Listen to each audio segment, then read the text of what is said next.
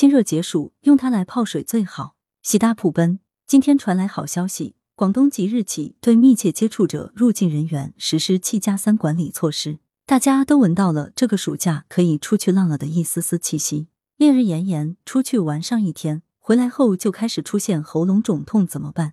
广州中医药大学第三附属医院副主任中医师范林燕推荐金银花汤当水饮。中医认为，金银花味甘，性寒，归肺心胃经，能够清热解毒、疏散风热，用于臃肿疔疮、喉痹、丹毒、热毒眩痢、风热感冒、温病发热的治疗。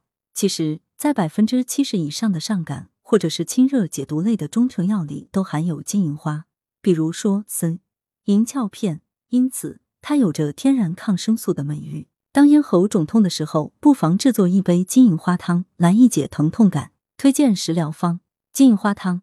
做法：取十八克的金银花和白糖，用开水浸泡，放凉后当茶饮，特别适合在夏天饮用，有清热防暑的功效。特别提醒：因为金银花性寒，脾胃虚寒者不宜过量服用，隔夜的金银花水也不可服用。文阳城晚报记者陈辉，通讯员王健，图阳城晚报资料图，来源：阳城晚报阳城派，责编：薛仁正。